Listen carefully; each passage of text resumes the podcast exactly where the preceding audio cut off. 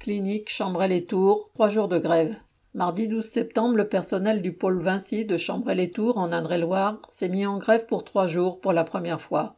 Ce pôle de santé privée a été créé en 2008 par le regroupement de quatre cliniques privées à but lucratif du département. Il est installé dans un établissement neuf construit à grand renfort de fonds publics et compte 510 lits et plus de 700 salariés hors médecins.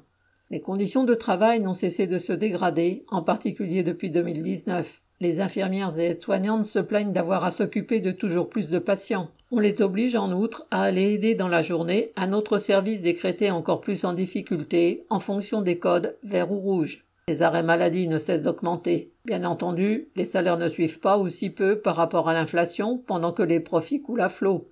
Le 12 septembre, 150 agents en colère de tous les services sont allés au bord de la route devant l'établissement, y restant toute la matinée avec des banderoles et pancartes sollicitant le soutien des automobilistes qui passaient. Entre les coups de klaxon de sympathie et les slogans criés par le personnel, il y avait de l'ambiance. Le lendemain, les grévistes sont revenus aussi nombreux. Un rendez-vous avec la direction n'a rien donné, à part de vagues promesses de réorganisation de la journée de travail et de futures réunions pour la fin de l'année. Les grévistes sont donc revenus le jeudi pour exprimer à nouveau leur colère.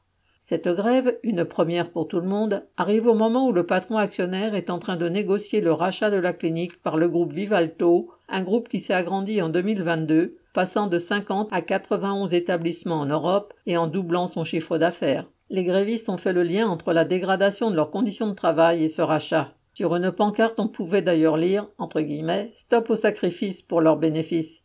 La grève a donc montré la colère des travailleurs à leur actuel patron et aux nouveaux actionnaires, et aussi qu'il faudra compter avec eux.